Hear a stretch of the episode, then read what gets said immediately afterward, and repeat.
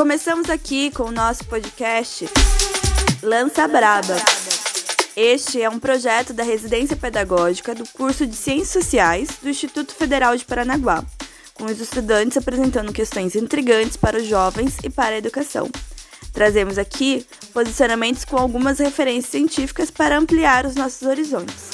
Eu sou Angélica Ripari e trago aqui para vocês o debate sobre violência contra a mulher e seus traumas. Curta aí o debate, se abra para refletir. Boa noite. Hoje a gente vai iniciar um episódio do nosso podcast do Residência Pedagógica. Hoje nosso tema vai ser como o mês de março é o mês dedicado, né, ao mês da mulher. É um mês considerado um mês de luta pelos direitos das mulheres. E dia 8 de março é um dia específico, como o Dia da Mulher, né? Hoje a gente vai iniciar é, um podcast sobre a violência contra a mulher. Eu vou começar a me apresentar, as minhas colegas e depois nós Meu nome é Maria Eduardo, eu sou aluna FPR, Ciências Sociais. Meu nome é Vanessa, Ciências Sociais também. Eu me chamo Cíntia, sou aluna do curso de Ciências Sociais. E agora a gente vai ter uma breve apresentação das nossas convidadas daí. Oi, meu nome é Manuela, eu sou graduada em Serviço Social e sou pós-graduada em Questão Social em Perspectiva Interdisciplinar. Eu, meu nome é Luana, eu sou psicóloga, formada pela PUC, já atuei no Patronato Penitenciário de Pontal do Paraná, como psicóloga também.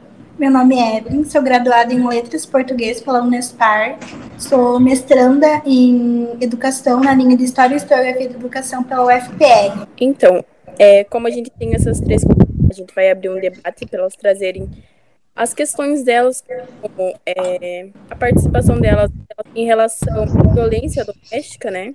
Não só doméstica, quanto física, psicológica, emocional. Como que elas trabalharam é, com mulheres que passaram, passam essa situação de violência, né? Tanto dentro como fora. Cada uma vai trazer um pouco da, da sua participação e em cima disso a gente vai trazer alguma, algumas questões e, e é isso que vai ser hoje. Vocês podem ficar à vontade para quem quiser iniciar. Se tiver alguma questão que a gente pode estar tá trazendo no meio, a gente pode estar tá compartilhando com a outra. Tá.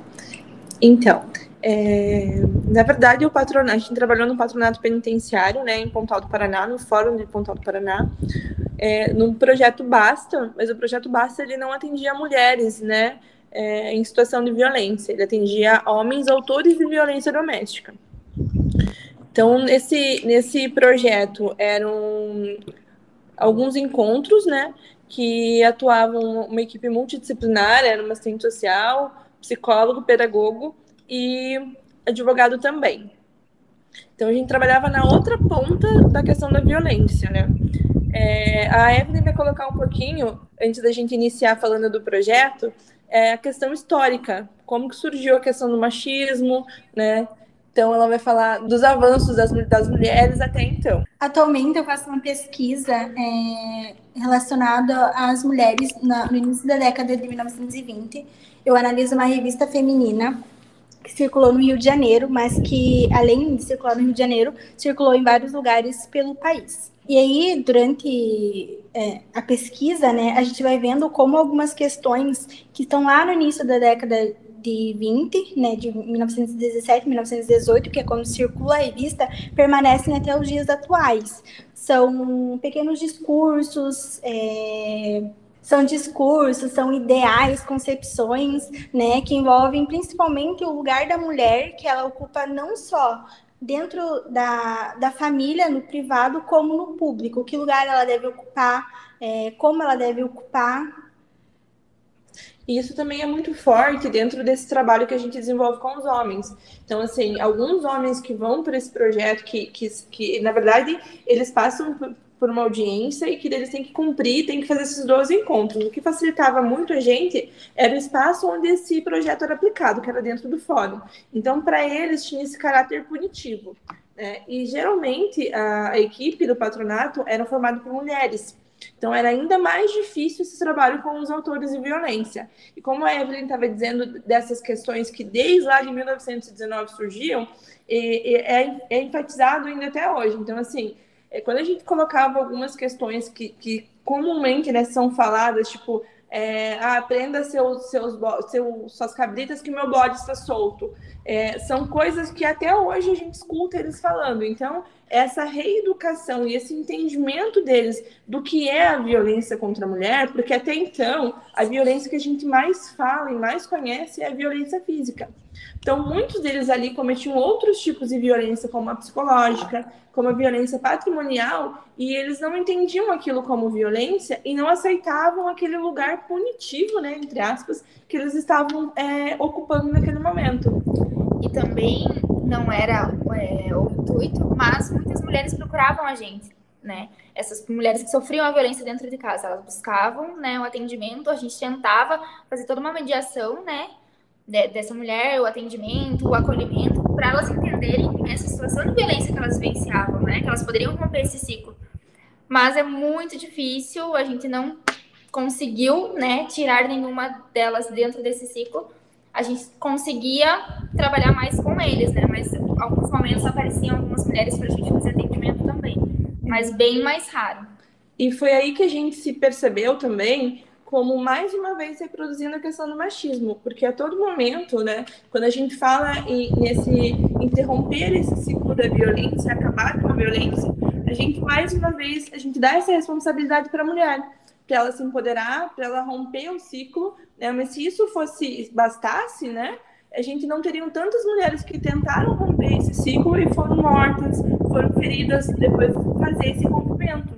Então, assim, mais uma vez a gente responsabiliza a mulher para ela encerrar o ciclo da violência, quando a causa de tudo isso são os homens. Então, se a gente trabalhar na reeducação do homem, né, nessa perspectiva do machismo mesmo, eu acho que seria muito mais válido, né? E acabaria com, né, popularmente dizendo aí, o mal pela raiz.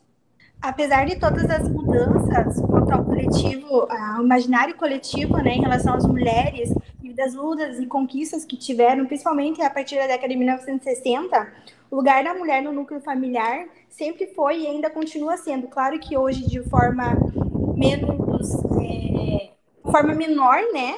mas elas quase nunca têm, é, têm as manifestações individuais, elas não têm esse espaço. A vontade sempre, na maioria das vezes, é do chefe da família. O papel da mulher é sempre na questão da hierarquia, relações entre papel masculino e feminino, entre o homem é o chefe da casa e a mulher é a, a que organiza o lar. Então, assim, é, essa questão também, a gente, é, aplicando esse projeto, a gente via muito que os homens, eles também sofrem machismo, né?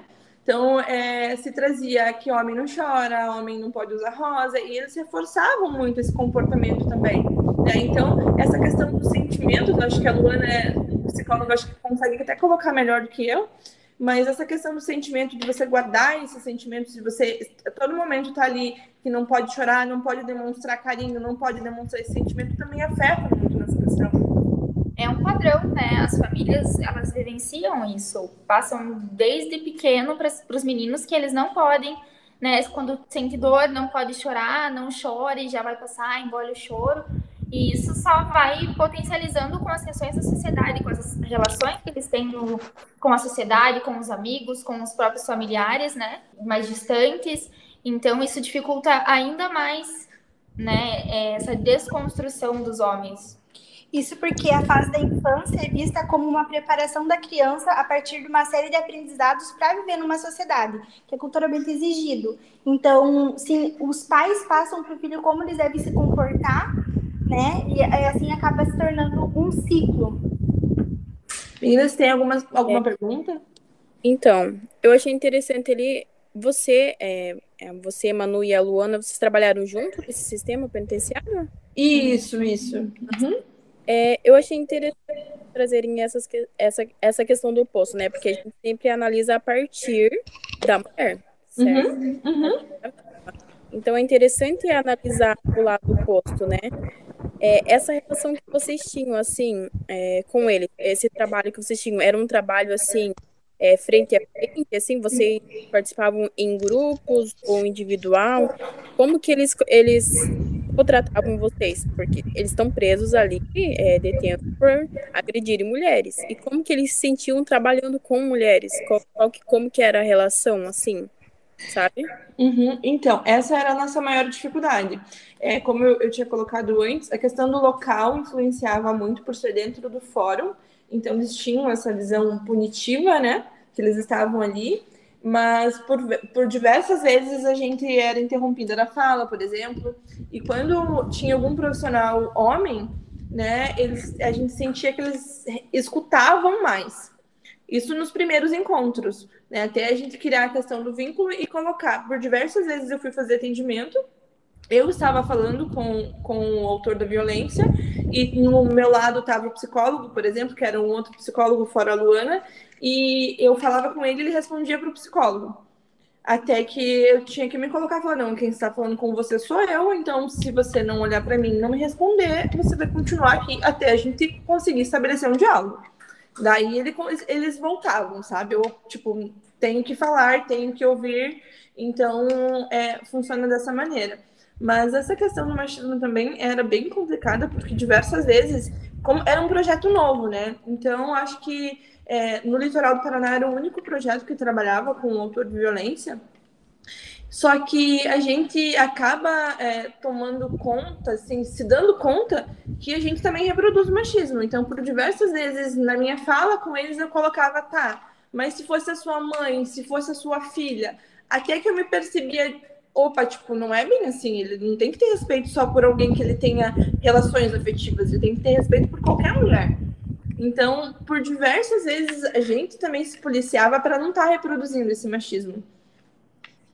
Eu tenho mais duas perguntinhas, daí eu vou passar para minhas colegas. Tá. É, essas mulheres eram relacionadas a esses, esses detentos que estavam ali, esses homens? As vítimas eram relacionadas a esses casos específicos ou outras então, na verdade, eram, eram mulheres, né? Essas, as mesmas mulheres que sofreram algum tipo de violência, elas nos buscavam para auxiliar nesse acompanhamento. E eu digo para você que 90% dos casos dos homens que a, é, nós acompanhávamos, ele, as esposas continuavam com eles. Né? Então, assim, por diversas dependências, dependências econômicas, dependências emocionais.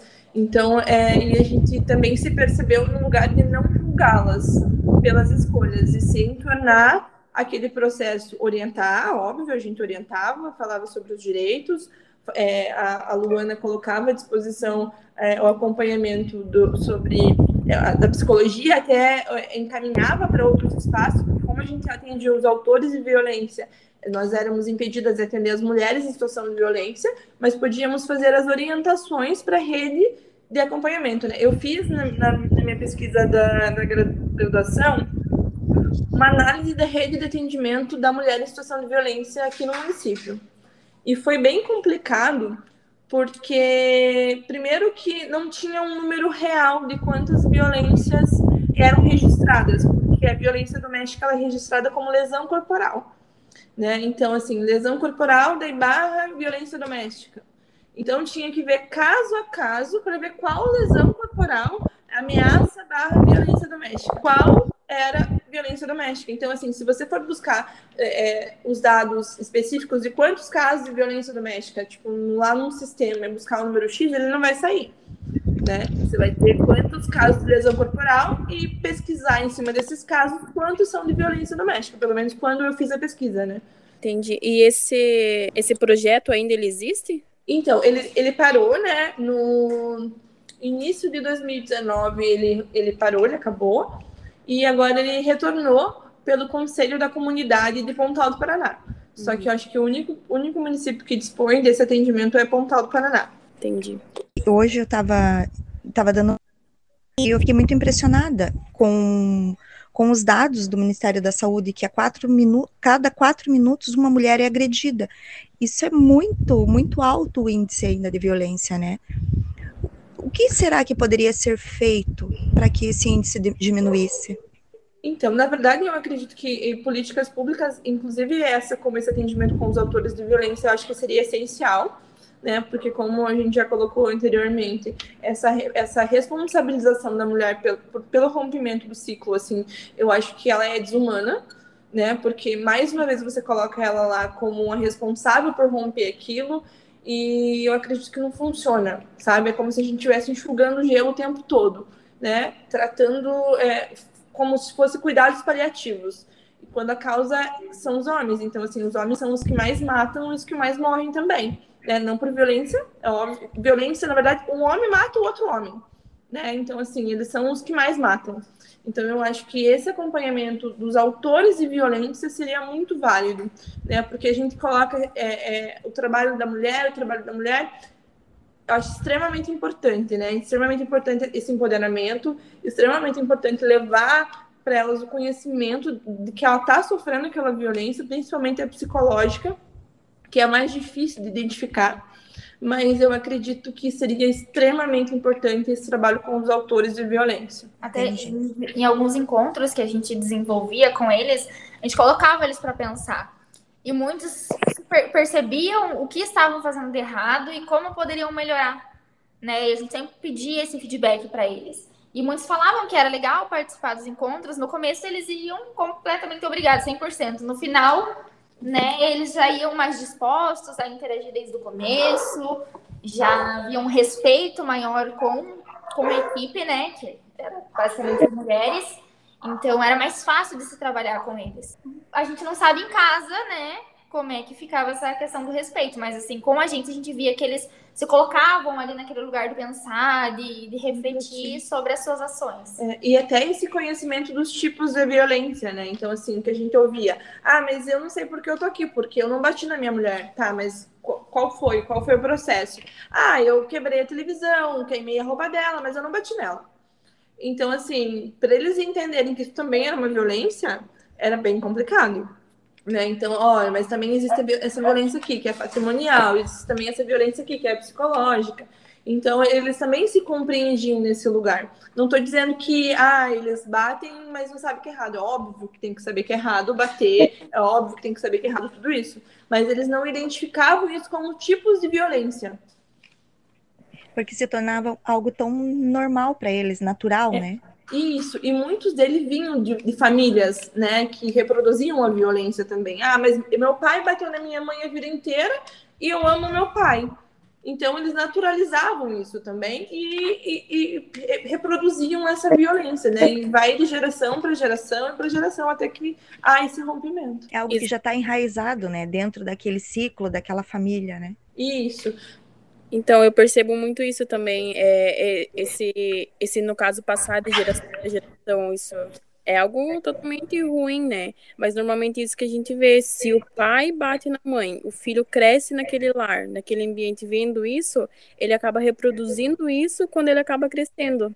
Isso é muito comum da gente ver hoje em dia, né? Hoje em dia, não. Sim, esse processo eu acho que ele já é histórico, né? Sim apesar da, é, como eu falei no início, né, a gente vê é, discursos que vêm desde 1920, vêm antes disso e que continuam repercutindo de uma forma bem significativa na sociedade e que por mais que a gente tente quebrar esses, esses ciclos, é muito difícil, justamente por essa da continuidade do processo. É, da continuidade de, de ser passado de pai para filho, de família para família, Isso. né? E, por, é, e a partir do momento, apesar de a gente concordar, né, que isso não é um papel da mulher, né? Mas a partir do momento em que a mulher é vista na, na na sociedade, isso repercute de maneira significativa de como a criança é vista. O comportamento dela vai ser ligado ao comportamento da mulher, querendo ou não né? E acaba sendo de, de novo um ciclo vicioso, porque se a mulher não tem voz na família, a criança não vai ter voz na família. E aí, se for principalmente, se for uma mulher, ela vai ser uma mulher depois que vai ser vítima de violência. Se for um homem, vai ser um homem que vai praticar violência. É, a gente sabe que a, a, nós temos certo conhecimento por ter estudado, por lermos bastante referente aos cinco tipos de violência, né, que é física, psicológica, moral, sexual e patrimonial. Nesse sentido, muitas dessas pessoas, tanto os agressores quanto as mulheres que são agredidas é, por qualquer um desses tipos de violência, é, muitas vezes não têm esse conhecimento. E como já foi dito, muitas vezes é hereditário, né? No caso, é, vem de geração para geração. É, qual seria a ferramenta ideal? Eu, eu penso que talvez escola, mas não sei. Qual, qual seria a ferramenta ideal para trazer esse conhecimento para a sociedade? Dentro do patronato, a gente trabalhava nessa, nessa perspectiva também preventiva. Nós atendíamos as escolas estaduais, né, no ensino médio principalmente, e colocava como identificar um relacionamento abusivo desde o início, né, o que, quais eram os tipos de violência e eu acredito que também seja bem válido esse processo, né? Porque depois de, que a gente fazia todas as falas, era a equipe multidisciplinar que ia até as escolas e fazia essa fala, muitos dos alunos vinham buscar, buscar a gente, né? Para colocar, olha, meu pai bate na minha mãe, o que, que eu posso fazer? Né? Quais são os canais que eu posso acessar para estar tá denunciando? Porque eu não quero mais que isso aconteça.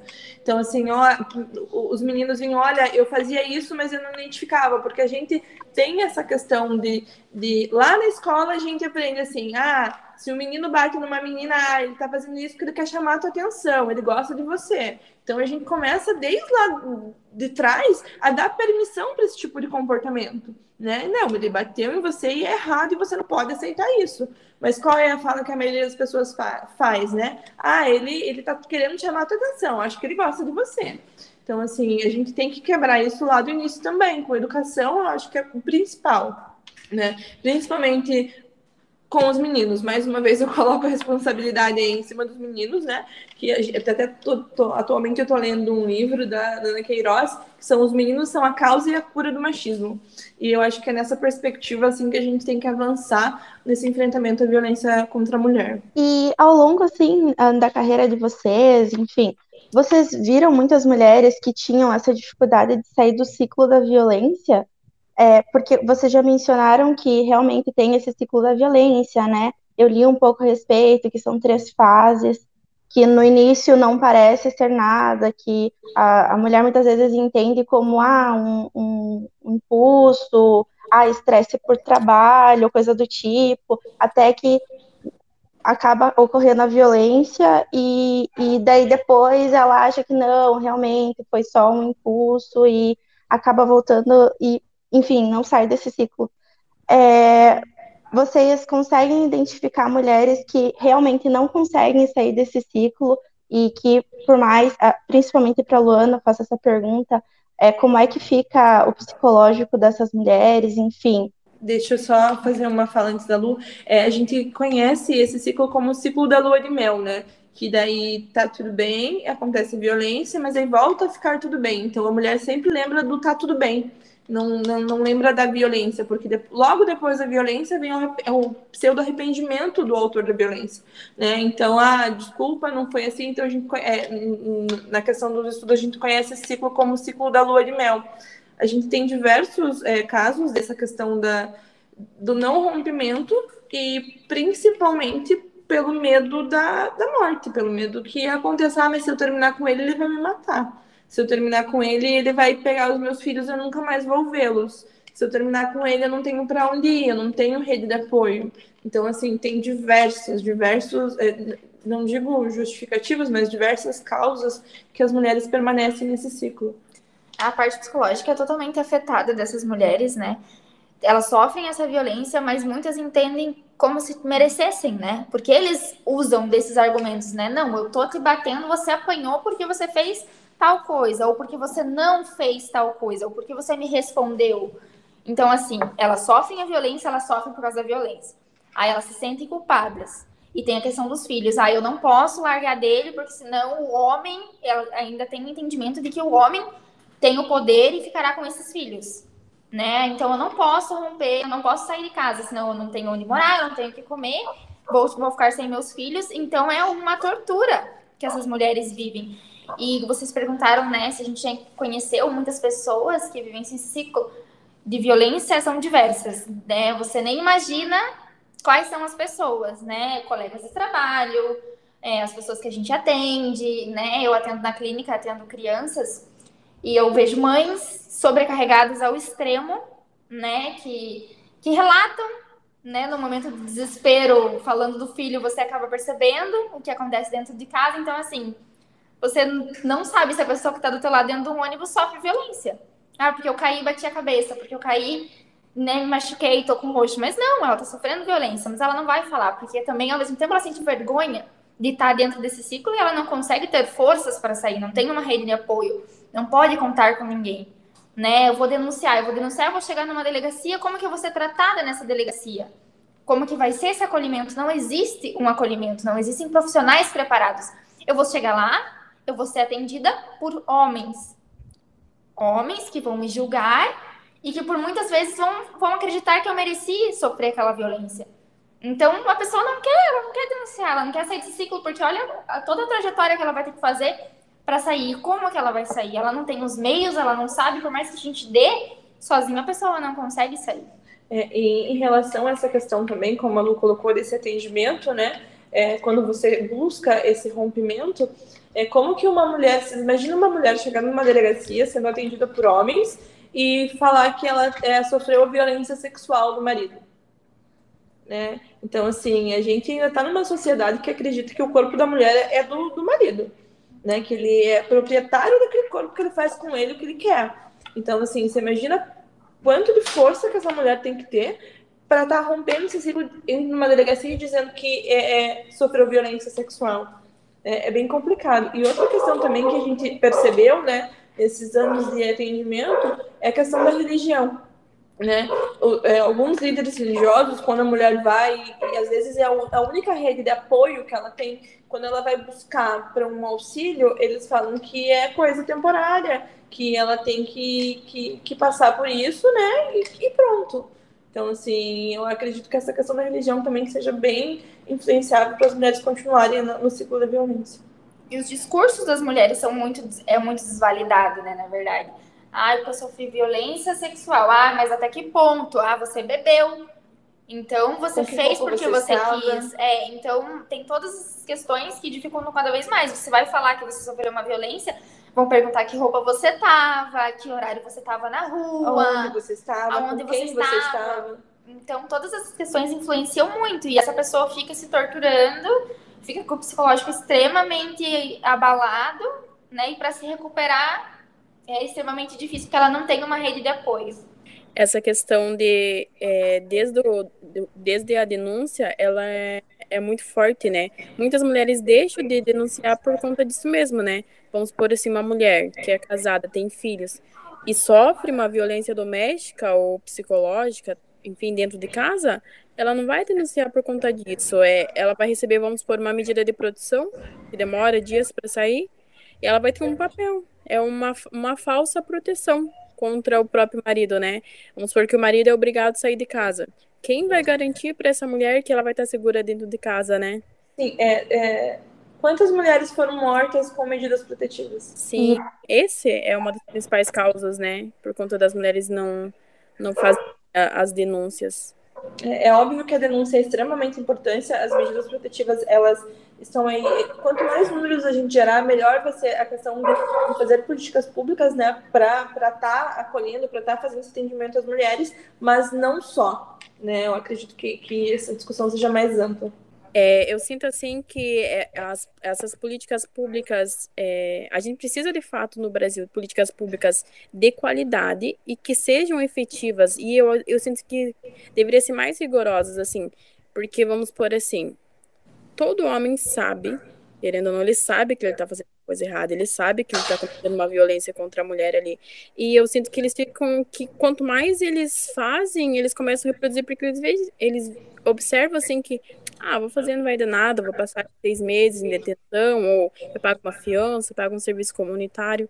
Então, as penas, elas não são tão agressivas, assim, que a pessoa, ah, eu não vou fazer isso porque vai me prejudicar. Então, é, eu acho que esse é um dos motivos para ter tanto números de, de, de, abusos, assim, e desses casos, inúmeros casos, né? Esse é um dos principais motivos, eu vejo.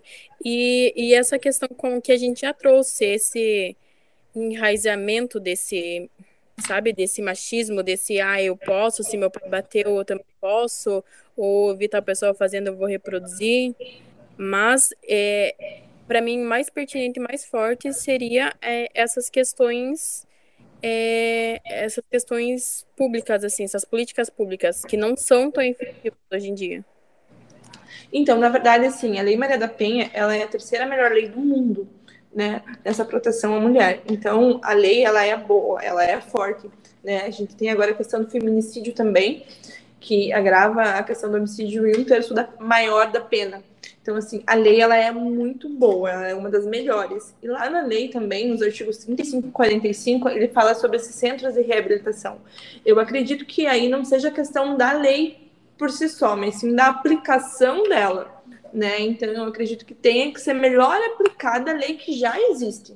Porque a lei, ela é muito boa. A Lei Maria da Penha, assim, na questão da proteção à mulher, ela é boa, né? Eu, é, eu colocaria, enfatizaria mais essa questão cultural mesmo, uhum. sabe?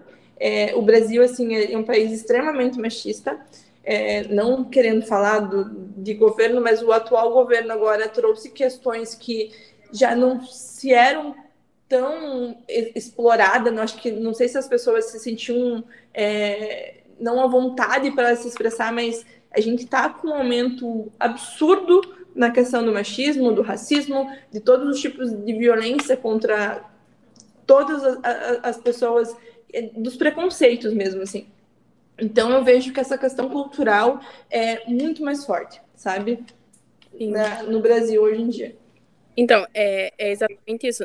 Eu acabei me exaltando e falando não a lei em si, mas a aplicação da mesma, entende? Uhum. A gente vê assim, é, vamos supor, acho que dois anos atrás, ou ano passado, se não me engano, que repercutiu muito aquele caso da, da Marina Ferraz, se não me engano. Isso, uhum. Então, é, eu vejo nesse sentido, assim, o quanto as provas ali estão ali, a Sim. vítima tá ali, sabe, tá é, praticamente se humilhando ali por, por respeito, por dignidade, por ter o caso solucionado e, tipo assim, sabe, parece que as coisas, ou a pessoa tem dinheiro, ai, tá livre, tipo, situações em, em relação a isso, sabe? Que as provas estão ali, a vítima tá ali. E parece que é tratado como tanto faz, sabe? Fica anos para sair uma resposta. Ou quando sai, a vítima vai responder. A vítima.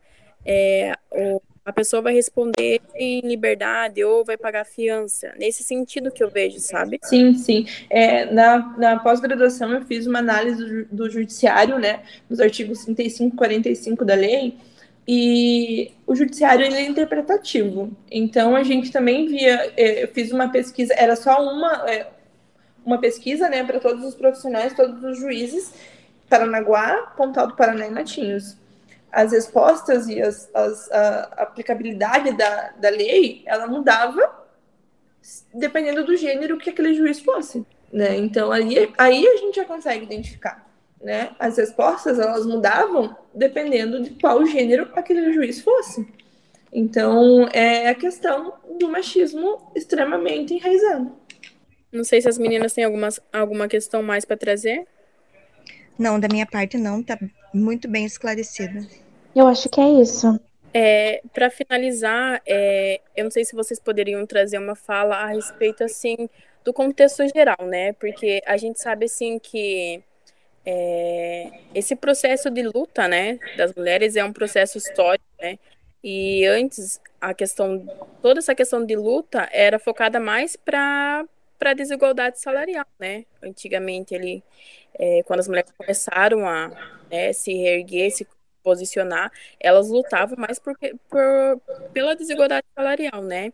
E com o passar do tempo, é, é, elas foram observando que era necessário lutar por mais, né? Por outros direitos.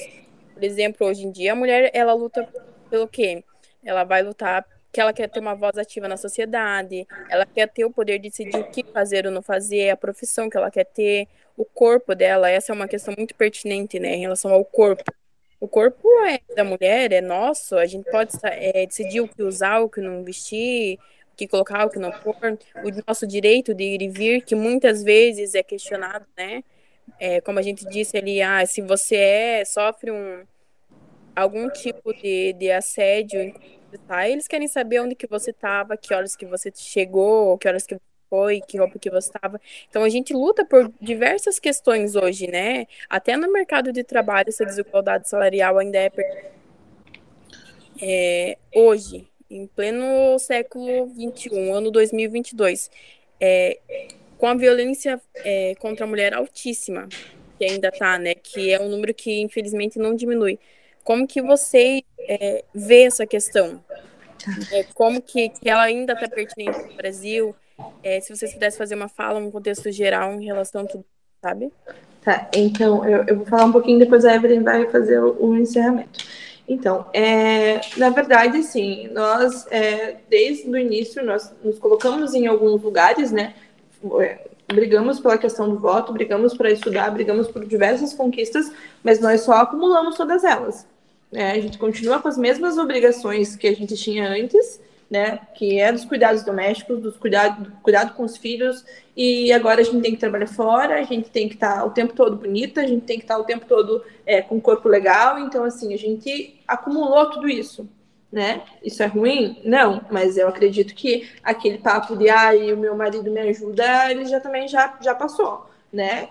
Teu marido tem que dividir as funções com você independente. Ele tem que dividir a criação dos seus filhos com você, ele tem que dividir as funções domésticas com você, né? Mas a gente ainda vê, hoje eu trabalho numa instituição de, de idosos que é, é, oferece cuidado aos idosos. E a gente vê que a maioria das pessoas que trabalham nessa instituição são mulheres, porque ainda é nos dados essas funções de cuidar. Então, a todo momento a gente tem que cuidar. Então, se você for ver, as cuidadoras são basicamente todas mulheres, as enfermeiras são mulheres, as técnicas de enfermagem são mulheres, as empregadas domésticas são mulheres, as professoras são mulheres, então a gente ainda continua ocupando essas profissões de cuidado, do cuidar do outro, do cuidar do próximo. Quando você vai olhar para a história, você vai ver que a mulher é, sempre trabalhou fora, mas não eram todas as mulheres que trabalhavam fora. Quais eram as mulheres que trabalhavam fora? Eram aquelas mulheres mais pobres, a partir do início da, da década do século XX, né? No início do século XX, as mulheres começam a sair de fato de dentro de casa para trabalhar. Mulheres que eram consideradas ociosas, que não tinham nada para fazer. E aí começa a ter uma discussão: que lugar essa mulher deve trabalhar? Então, quais eram os lugares indicados para ela? Os lugares, como a Manu falou, que eram de cuidar. Então, ela vai ser uma boa mãe, uma boa esposa. E aí, que lugar ela pode ocupar no mercado de trabalho? Ela pode trabalhar na saúde, mas ela não pode ser médica. Ela tem que ser auxiliar do médico, ela tem que ser uma enfermeira. Ela vai trabalhar como professora. Então, é sempre definido que lugar ela deve ocupar. Que lugar ela deve, é, que função ela deve exercer, né? E aí, isso vem repercutindo ao longo de lá para cá. Na década de 1940, por exemplo, as mulheres que transgrediam, que era considerado corretamente, né, é, moralmente correto, elas eram internadas, por exemplo, em hospícios. Então, se a mulher queria se separar do marido, elas eram internadas. E quando você vai olhar para a história, você vai ver que tem muitos discursos médicos que falavam que a mulher era histérica né? E aí, e por transgredir o que era considerado moralmente correto, elas eram colocadas de lado na sociedade. Apesar de todos os direitos que a mulher conquistou ao longo das décadas, né, o direito ao voto, ao direito de poder tomar um anticoncepcional, escolher quando engravidar, a gente vê ainda que as mulheres sofrem esse tipo de violência. O marido que quer que ela engravide quando ele quer, né? Ela não tem esse direito à escolha. O marido que vai e esconde, o parceiro que vai e esconde o anticoncepcional da mulher, ou aquele que força a mulher a tomar o anticoncepcional porque ele quer. Ou praticar a questão do ato sem camisinha também. Sem, camisinha. Exatamente, você vai ver que apesar dos direitos que ela conquista do próprio corpo, eles não são direitos garantidos e fixados. Eles é podem ser revogados, eles podem ser tirados. Né? Então a gente vê várias sociedades, não só no Brasil, mas no mundo inteiro, em que as mulheres elas garantem os seus direitos, elas conquistam os seus direitos e depois são tirados delas. Eu acho que é isso. A gente pode terminar, eu acho, com uma frase que, que eu vi hoje pesquisando. Que o dia 8 de março é um dia, é um dia de reflexão. Já os outros dias do ano são dias de lutas a favor do direito das mulheres. E é exatamente isso que a gente vive hoje em dia, né? Gente tem um dia específico do, do ano, em que é um dia parado para refletir sobre o Dia da Mulher, a ciência, isso, aquilo. Já os outros dias do ano não, não são tão efetivos assim em relação às políticas que valorizem a mulher, né? Que, que exaltem a mulher, o quanto é no, no dia 8 de março, né? Sim, a gente está buscando ainda a equi equidade para conseguir a igualdade, né? Acho que seria muito utópico a gente já partir para a igualdade. A gente quer primeiro a equidade para depois partir para a igualdade. Sim.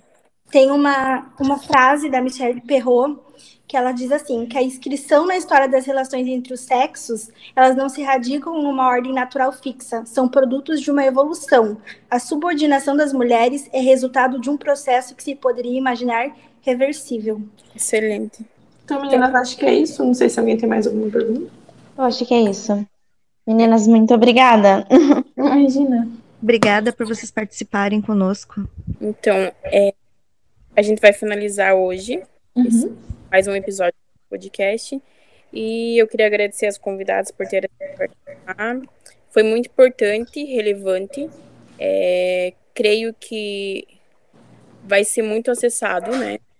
Pode, vai estar na, na plataforma, vai estar disponível para os estudantes, para a comunidade. E eu acho que vai ser muito importante e relevante para diversas mulheres, né? Então, é isso, pessoal. Boa noite e obrigada.